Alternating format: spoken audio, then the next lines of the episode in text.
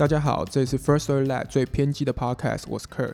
那我们今天要讲的主题叫做如何评论美食。那要讲这个主题呢，我请到一个我们非常专业的主厨朋友来跟我们聊聊。大家好，我是 Michael。嗯、我的专长是现代法式烹饪。那我在我已经在业界，我从十八岁就在厨在在餐饮界开始打打滚了，所以至今已经六七年了。我的工作经验基本上，我第一份工作就是在新加坡。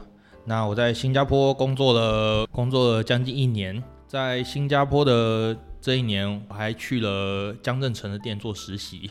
然后后来回台湾把学业完成之后，我又去了澳洲，去了一年多，也是在西餐、法式还有希腊菜上面着手。所以你从澳洲回来，这样？对我，刚从澳洲回来。对我今年才从澳洲回来。好，那我们今天讲的主题就是如何评论美食。会想讲这个主题，就是因为现代呃人手一只手机，然后大家都可以拍照，那大家都可以打字，所以现在大家就是很平常。你找餐厅嘛，你就是呃开 Google Map，然后开看那些餐厅的评论几颗星啊，然后下面的评论是好吃还是不好吃。今天请到就是在餐饮业打滚多年的人，就是来互相交换一下，到底我们消费者应该要怎么去评论一个食物，不会伤到店家的心，那也又可以真实的反映出来那个到底好不好吃，用餐的体验怎么样。那这边就问 Chef Michael 就说，你会怎么看待现在？基本上，呃，大家都能评论一家餐厅是，我觉得是非常好的一个这个资讯，因为每个人都是对吃是很很主观的。那基本上对我来讲说，集合了各式各样的主观，会变成了一个客观是是客观。对，所以呢，现在在网络平平台，除非是碰到很多的那种以批评为优先的这些比较尖酸刻薄的部落客，要不然基本上我觉得大家的评论都是有善意的，或者是对店家希望拿出改变。像你之前待过那么多餐厅，那你们餐厅是如何就是面对这种网络上的言论，或是直接当面的一些批评？基本上，如果碰到当当面的批评，如果不会太严重的话，啊，我们就是我们的服务生或者是我们的经理就会去跟他说，哦，我们会改进啊，怎么怎么样。那如果呢，对方还有继续下去的话，就继续批评下去的话，那有有两种可能，一个他是真的很不爽，那另外一个就是他想凹打折或是要送送东西送东西，对，那基本上我们还拿出那就是 OK 了啊，那就是就是就是也不一定，因为有一些是真的是很大的疏失。嗯，有些如果我们会视情况，如果是很大的疏失的话，那我们就会要不然就是重做一份给他，要么就是招待别的东西，要么就打折。嗯，就是这样。我们是我们餐厅，毕竟也是算是娱乐半个娱乐行业啦。我们也是希望消费者的用餐体验，来我们这边的体验 experience user experience customer experience 是最达到最最好的效果，所以我们会想尽办法去填满这个缺口。那如果呢，它背后来就是譬如说从网络评论上面来，那如果是那种可以留言的话，那我们当然会留言，就是说，呃，如果如果就是说，呃，我们会改进啊，什么什么，就是呃亡羊补牢一下。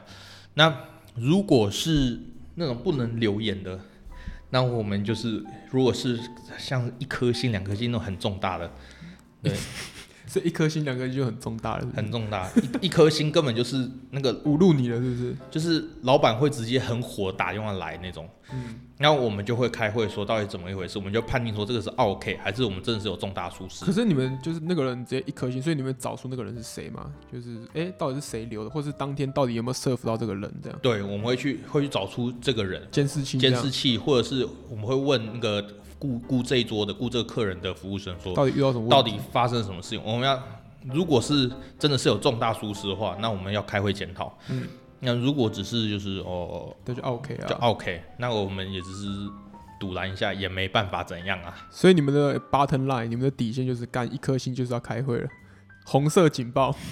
一颗星绝对是很重大的，两颗星就已经很惨了，三颗星基本上大部分来来这边都是四五颗星以上啊，嗯就来我们这种高级餐厅都是四五颗星以上，三颗星就已经要骂人了。所以你们是要检讨说，到底是餐的问题还是服务的问题？其实问题很多哎、基本嗯上一间餐厅的几个评论的点，就要讨论到环。首先，它一进门环境卫生、整洁度的问题，然后第二个就是呃比较细节啦，餐厅会很热，灯光会不会看起来很刺眼，或者灯光太暗不舒服。然后他走过这个桌子，坐椅子，椅子好不好坐？然后呢，走道够不够宽，会一直包包会靠到这个桌子，这个都是属于消费者体验。然后呢，还有服务生的服务品质、介绍菜单，像像有些店会一直要推，就说啊，你要不要多点个这个，或者什么一直推销，那种是很讨厌的，那很讨厌。对，就是这样。我自己有去有去有一些比较稍微便宜的那种牛排馆，有没有？他就说，哎、你这个搭配什么两只波士顿龙虾打折还是什么之类的，那种就是不 OK 的，这样是不是？也不会不 OK 啊，他只是告诉你有这个优惠方案。对，譬如说有时候小吃店说，哎要不要点个汤啊？你不喝汤哦，我们汤很好喝啦，要不要点啊？哦，这也没问题啊，这个就点啊。我现通常通常我脑波超弱，我就直接说，我好好来呀、这样。哦，当然你刚刚你刚刚讲的就是属于那种呃 fine dining 对，我会在意的事情。对，基本上我都是做 fine dining 的，OK，对我都是做 fine dining。那你可以跟听众，可能有人不知道 fine dining 是什么东西。fine dining 属就是属于高级餐厅，呃，大家可能有听过什么餐酒馆。餐酒馆就是有点像在国外，餐酒馆就是有点像家庭餐厅那种乡村菜那种对，比较比较 friendly 的比较 friendly。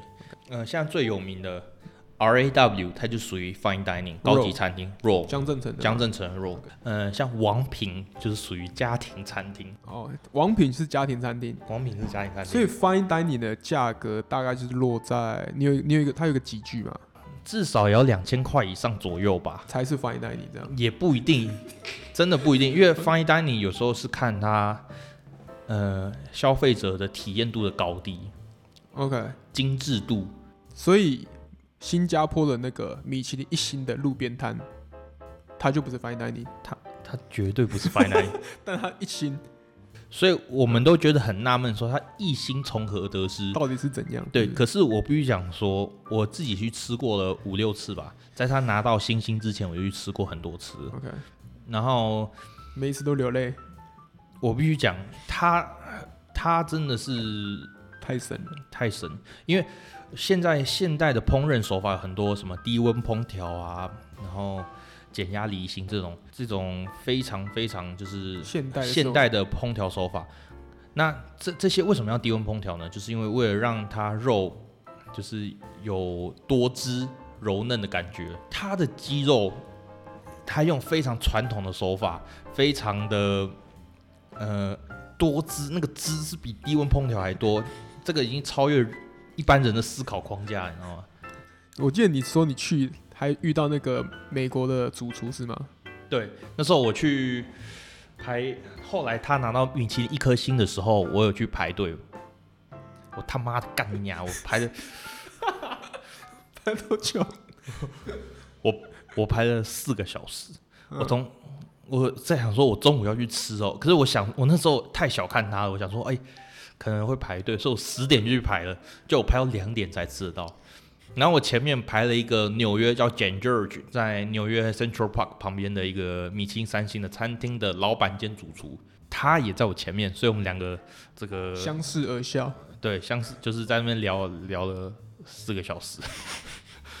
对，所以呢，后来我去纽约的时候，我也有去餐厅，他的餐厅吃饭，他也是算是法式餐厅里面一代宗师啦。嗯，对，就是这样，这也是一个世界很小的一个道理。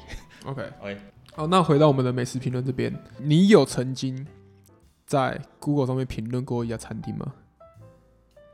呃，我必须讲，我只评论好的评论，哦，坏的就藏在里面就对了，心里藏在心里这样。因为通常坏的我会视情况啦。我有吃过真的是蛮烂的，它就是他也不想他也不想管你，嗯，就是他只是想开个餐厅随便就是混日子那种感觉。嗯，那个我也不求进步了。不求进步那种，我就算了，那个他就会自我毁灭，我也不需要去评论他啦。那我必须讲说，大部分的餐厅当然还是希望有一些就是是有是能进步的。当我们在评论，就是譬如说我在做一个评论的时候呢，我不只是就是说这个东西好不好，我还要最重要是我要看它的价格。嗯，就有点像，如果我今天去吃一个呃一百五十块孙东宝牛排好了，哎、我昨天才吃，昨天才吃，哦很棒，对。哦，铁板面吃到爽，哦，超爽。铁那个那个蛋哦哦，对。我吃一百五十块的东西，我不能想象着我去吃一千五百块的东西，甚至一万五百块的，呃，一万五千块的高级餐厅的东西去评论这个事情。哎、但是但是你这样，我有个问，哎我我有个疑问，就是那这样会有集聚上面的差别，就是比如说，OK，一百五十块，大家都觉得嗯，一百五十块的品质 quality 是 OK，大家应该是心里都有个底。但如果直接跳到是两万块、一万多、两万块的这种这种餐厅餐厅的话，你心中的它都已经算那都已经是很贵了嘛？我觉得可能五千块以上都已经是干爆干贵的那种。对对，已经是那这种的话，那你还会看那个价钱吗？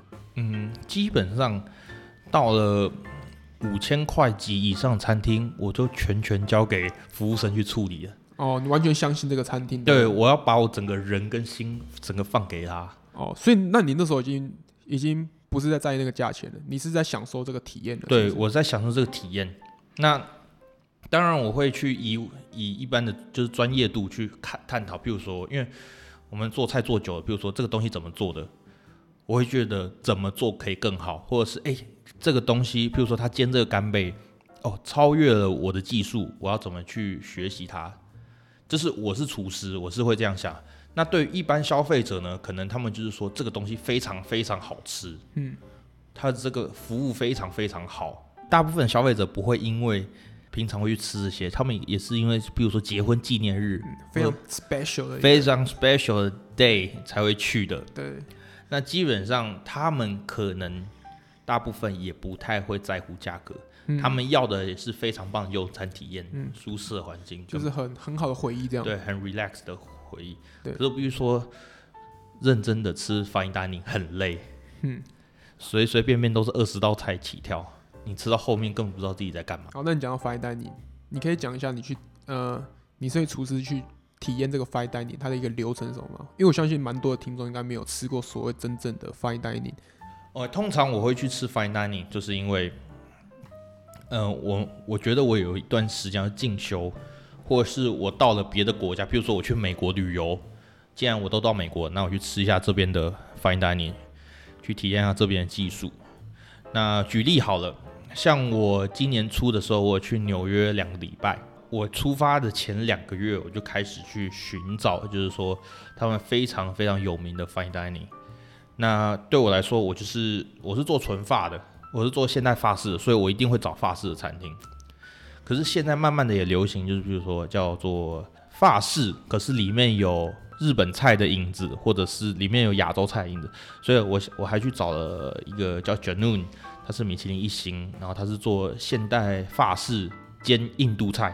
还有还去吃了一个中餐馆，也是米其林一星，然后我还去吃了一个叫 Per se 米其林三星，卷 George 米其林三星，然后 Gabier 米其林二星，我摘了十几颗星在纽约那两个礼拜。所以呢，我们要先去寻找这个，然后要定位。那 Fine Dining 的定位比较特殊，通常是餐厅配合你的时间，可是 Fine Dining 不一样，你要配合餐厅的时间。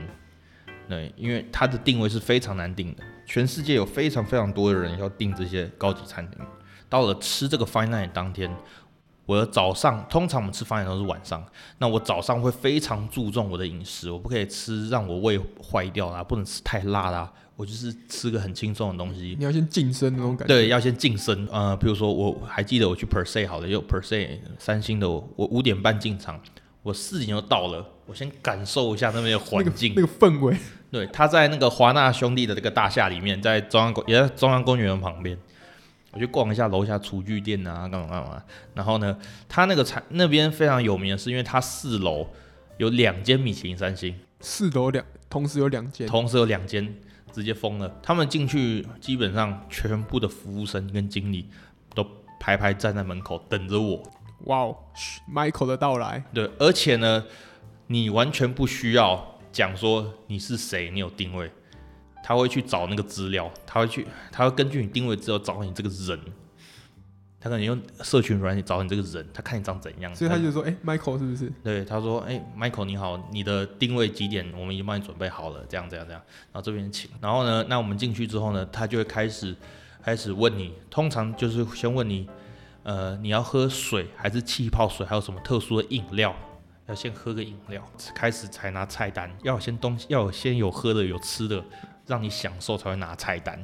然后接下来拿了菜单来之后呢，他开始介绍我们有几个几个几个。可是 per se 比较不一样，是因为它的菜是非常非常工序是非常难的，所以我们网络上就已经订好菜单了。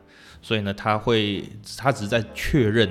哦，你先看过他的菜单，然后对就定好了这样。对，因为他的菜都是要准备很多东西要风干、要熟成啊什么的，这个不是一两当场做得出来的东西。到后面，或者是他有问，他会问你你什么东西不吃，或者是你要加点什么。然后接下来重头戏啦，他要开始拿出酒单。高级餐厅通常会有几会有就是 wine pairing，就是说他帮你配好的酒，就是他觉得这道菜最适合什么酒。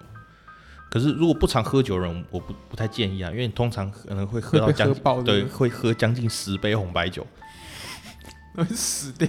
对对，你大概昏迷了，你还没吃完是是，对对，你死然后我还记得那个餐厅我吃了六个小时，六个小时，我从五点吃到半夜。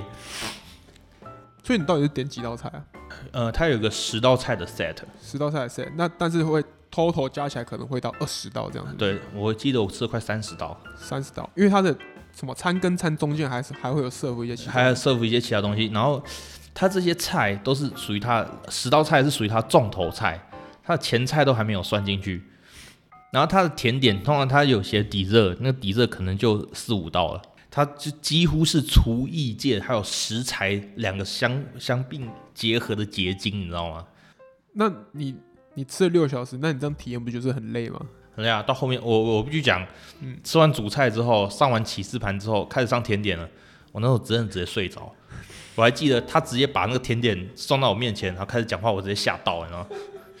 你已经昏迷了我已经昏迷了，酒也又喝超多了，所以所以整体的体验其实是蛮累的，这样，蛮累，可是是当中是很享受的这样。很享受的。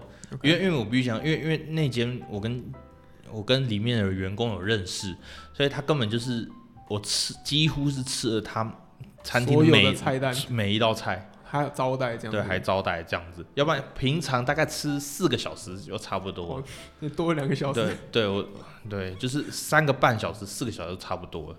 那我是吃到，因为他们知道是我是厨师，他知道我是要来学习的，所以、哦，那很好对很棒哎，他们很棒。就是说，譬如说他们的松露，他们是进真的是最好的松露，跟我拳头一样大。嗯，用磨的这样磨，对，现磨，他他是说他们松露很棒，他看我是厨师，所以他狂磨，直接磨了半颗走。我想说，他大概他大概磨了五千块在我那个盘子里。面，，OK。然后他那个 caviar 那个鱼子酱，OK，他是进最高等级的。哇，那个鱼子酱，我必须讲，我这辈子还没吃过比较好的。好好，那你刚刚讲的也蛮重蛮重要的两点，就是你刚刚都是在形容那个食材的高大上，对，那这应该是一般的消费者可以可能可以体验到说，哦，这个食材真的超棒，比如说，Oh my god，这个海鲜真的好新鲜，对我必须讲，对我大部分大部分高级餐厅讲白一点，就是要用最好的食材，basic？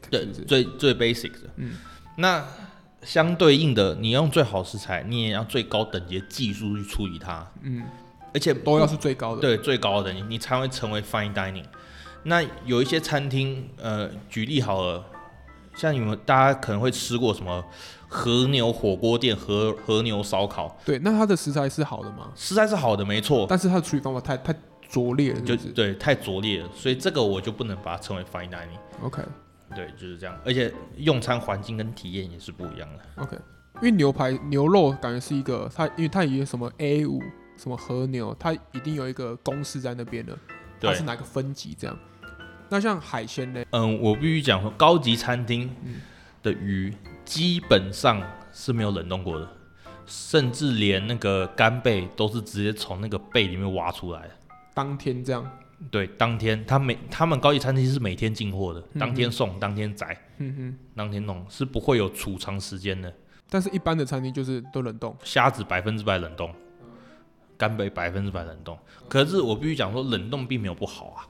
冷冻，如果你是用急速冷冻的话，它的它其实可以保持的基本上是九十 percent 的新鲜度，OK，九十九十五，甚至你还甚至如果呢你早上捞起来，你没有保存好的话，你放到下午基本上还比急速冷冻的还差。那我回回来一下 fine dining，那样子这样吃一餐，观众听听众应该很好奇说那样大概大概是要多少的钱？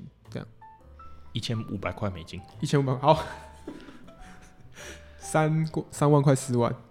对，不过他有帮我打折啦，啊，但是就是公公道价就是。公道价一千五百块美金，哎，而且还不包含不还不包含我点的酒，OK。所以基本上我点了快两千块美金，OK。可是他帮我打折，OK，对，那打折我就不多说了，打打超多的，所以像刚刚你你说的，比如说食材是高级食材，在高级餐厅是绝对是基本的。那还有你在意的就是它的技法是不是你想象得到的，是不是？就是你可能就哇完全没有想过它可以这样用，所以它很屌。对，基本上我举例好了，我去吃 per se 的时候呢，它的干贝通常我们就是做这个柠檬奶油酱，我们是用柠檬跟白酒下去煮之后呢，柠檬白酒跟干葱就是红葱头，然后下去煮之后呢，把红葱头过滤掉，然后再加奶油去融化，这变柠檬奶油酱。那像师我那时傅记起来，师傅记起来。对，那那问题是，他那边用的更高级的，它叫香槟酱，它是直，它不是用白酒，它是用香槟直接下去煮，哇，那个味道的那个浑厚度又完全不一样。像这样，诶，那时候我就哇，原来 champagne sauce 原来就是这样子。会惊讶到这样。对，而且那相对应的，它的奶油就是这种非常高级的奶油，一点油味都没有，只有奶香味。然后它的香槟酱还用的那个生蚝去煮，鲜甜味又出来。fine dining 到那个层级之后，它远是在比主厨的一个创意的那种感觉，可以这样说吗？那个主厨就是艺术家，哦，那个艺主厨就是艺术家，你就是看他怎么表现他的艺术。对，OK，所以你就是我们消费者去就是体验他的艺术，所以所以你会建议你刚刚说，比如说台币五千块以上，你就完完全全消费这个服务生，所以那你你会建议我们就是一般的一般的人去吃也是，就是你你不要有自己太多的意见，你就是完全相信这家餐厅这个主厨这个服务生给你的推荐，你是建议这样做的吗？嗯，我是建议这样，就举例好了，你去故宫看展览的时候，你会高要求他他能够翠玉白菜要怎么摆吗？非常偏激。所以你在看，比如说火锅店、高级火锅店，现在台我跟你讲，台北超多那种很高级的火锅店，因为它食材可能就是他会说它是最屌的海鲜，什么最屌的肉片，还是什么之类。那你看到我们，比如说像我好了，我可能我就是不懂，所以有那个和牛的和牛的肉或者什么高级的肉，我就是会让它煮的太久。呃，首首先要澄清一下，就是说，如果用到这种高级肉的火锅店或烧烤店，绝对有桌边服务，他会帮你煮，他会帮你烤。嗯，那如果你不应该相信自己的手就对了。对，千万不要相信自己。嗯对。那如果你相信自己的，那后果自行负责。因为当我去吃饭的时候，比如我跟女朋友去吃饭的时候，基本上它的食材的成本是多少，我非常清楚。OK，对，因为全全我全台湾大概就是 average 就是这个价格，所以呢，他给的多或少，我就会知道说他够不够诚意，CP 值高不高，或者他烹调的手法，你说在一个相对便宜，就是不是 fine dining 的话，对相对便宜的东西。呃，我举例好了，竹间，我呃我们家附近有个竹间，我觉得超市。对，它两百八十块就可以吃到一大堆东西，还有冰淇淋吃，还有什么什么，然后还还有奶茶可以喝，我超爱喝奶茶。对，然后对，两百八十块给这么多东西，嗯我现在你去外面买一颗高丽菜都要五十块了。嗯，对，所以所以其实你这样子，他诚意就到了这样。对他诚意就到了。对，这这个我会觉得我消费体验是非常好的。，OK，就像像我去滨江市场，他那边有那个卖肉羹汤、卤肉饭，卤肉饭一碗才二十块，我管它难吃好吃，这二十块体验就到了。嗯，二十块体验，它装满就 OK 了。对，它一碗满的，还附酸菜。嗯，我们这一集的主题就是美食评论。那美食评论家到底他具备，他需要具备哪些专业，来跟区别于现在可能现在大家都大家都是网络美食评论家，那到底那些专业真正受过专业训训练的美食评论家跟一般的人到底差别在哪边？嗯，我我必须必须讲说，首先美食评论家他的用字要，我先从表态方面啦，他用字要非常精准，而且要非常有深度。他们他们必须就是要去进修自己的呃语语言能力。然后第二个就是关于餐饮的背景知识，要非常了解。对，要非常了解。呃，譬如举例好了，大家可能有看看过这个五星主厨快餐车，超好看，他有个超爱的。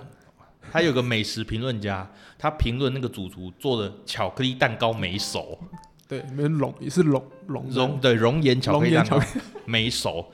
那那问题，OK，对，那问问题问题来了，问题来了，就是说这个就是美食评论不专业，嗯，对，没熟，它就是熔岩巧克力啊，嗯，对，所以所以美食评论家要有一定的背景知识。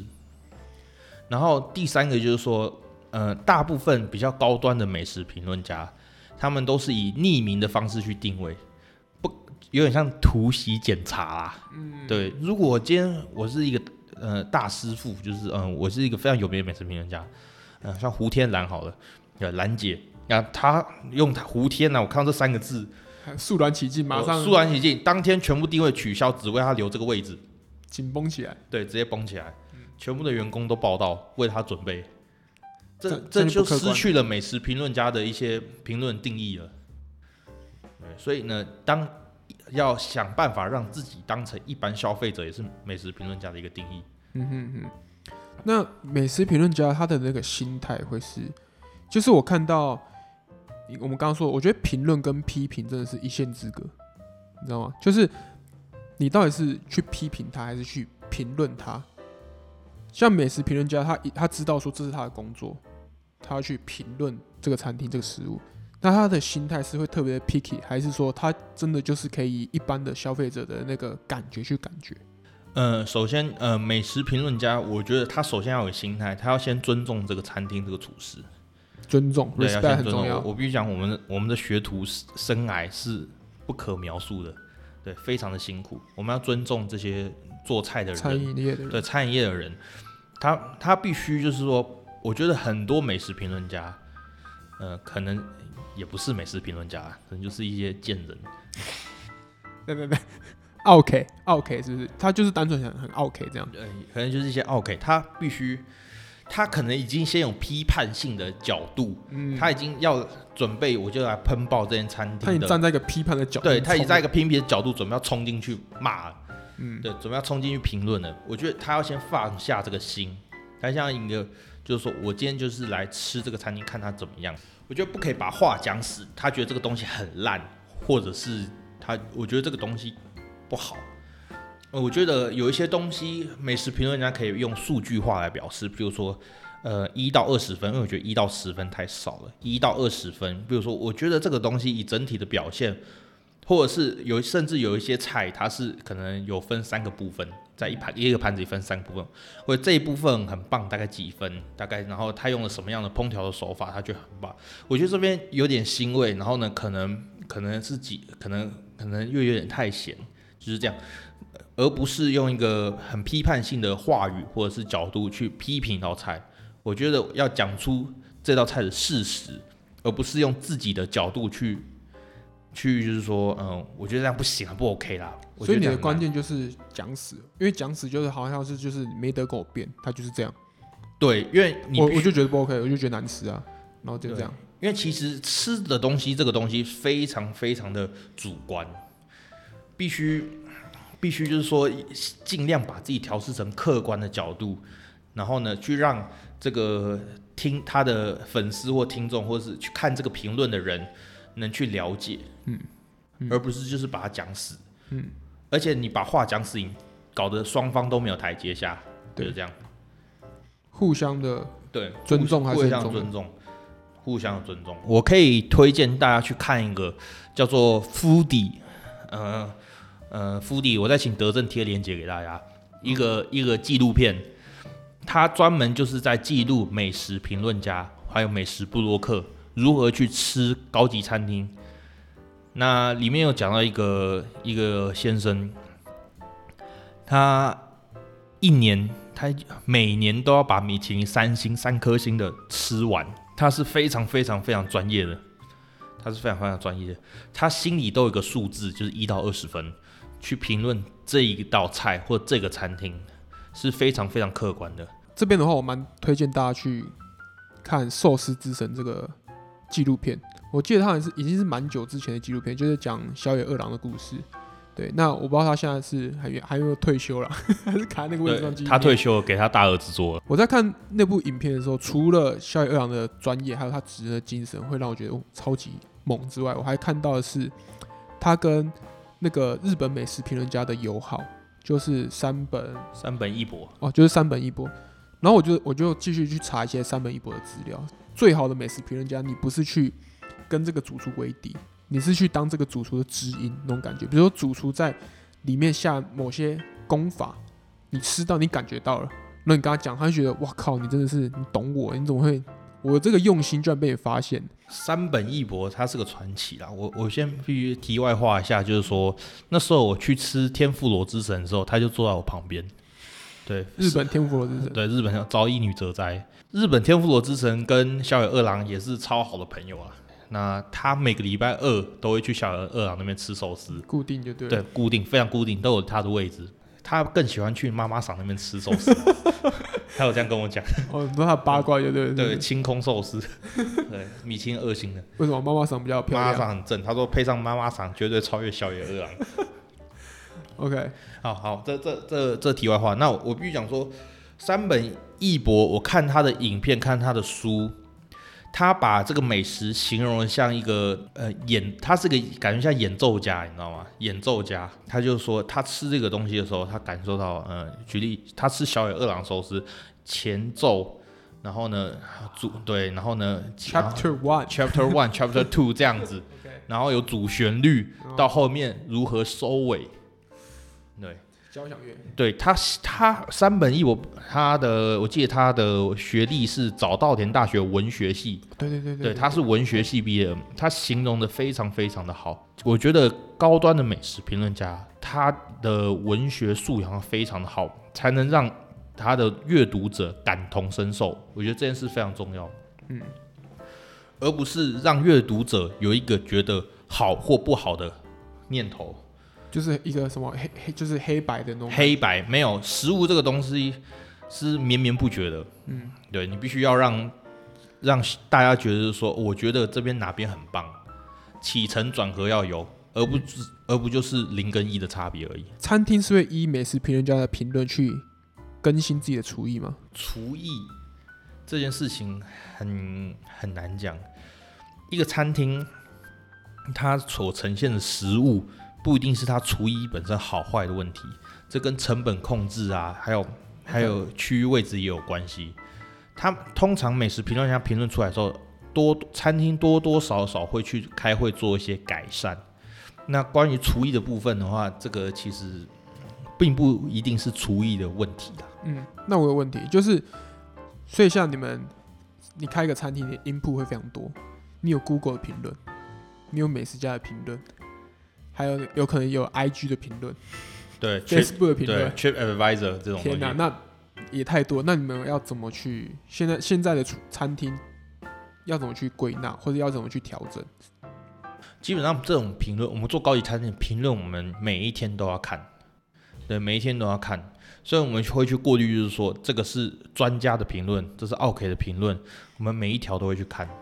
那如果可以回复的话，我们就就就是像我之前所讲的，就是说，呃，就就适当的回复啦。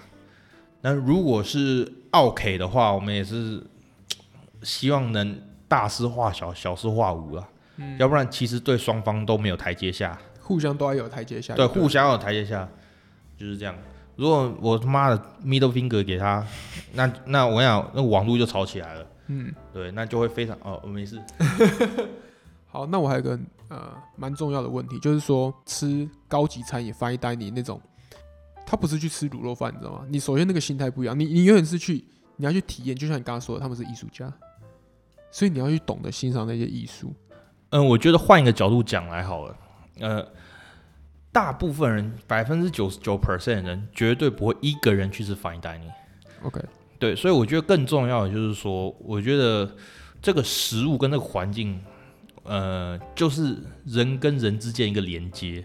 嗯，只要他呃，我觉得没有必要，就是说一直把这个 focus 在说你吃的 fine dine，你吃的东西好不好，或者是舒适好吃就好了，这样。对，舒适好吃，然后价格有符合到你的预呃期望值，就价格跟物品有到期望值，然后朋友或者是女朋友啊，或者是老婆之类的愉快，嗯，我觉得这就是物超所值，而不是你一定要去针对针对这个食材，你觉得它处理的怎么样啊？怎么样？嗯，或者是他觉得他有一点点腥味，给他给他个差评，超级差这样。嗯嗯嗯嗯，我觉得这才是真实的。这才是最真实的，OK，对，当天到底感觉是怎么样？对整体性，嗯，整体性，而不是而不是因为说它这个酱有一定太酸了，然后你整个整个人很心情很差，嗯之后的菜都变难吃，嗯这样活得太累了啦。嗯，对，放松。放松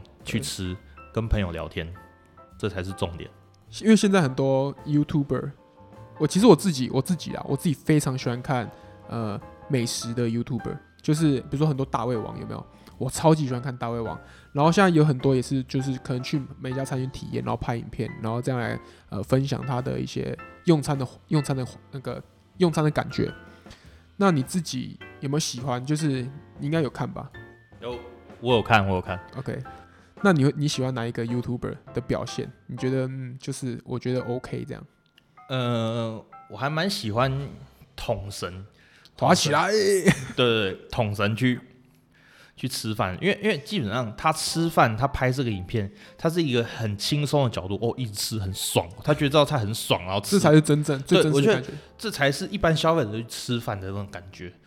那如如果如果呢，就是纯粹就说哦，我觉得这个不行，这个怎样，我真的不行，吃不下去，这样子，就在那批评的，那就是太批评了。因为我必须讲说，呃，美食评论啊，真正美食评论家必须非常非常用非常专业的角度，非常精辟的文字，这是非常专业的。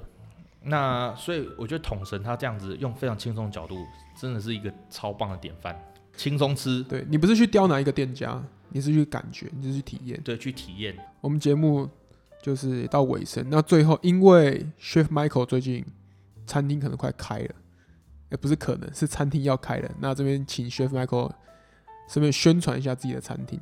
嗯，我的餐厅它开在南京复兴，南京复兴，它叫 Spice Cuisine。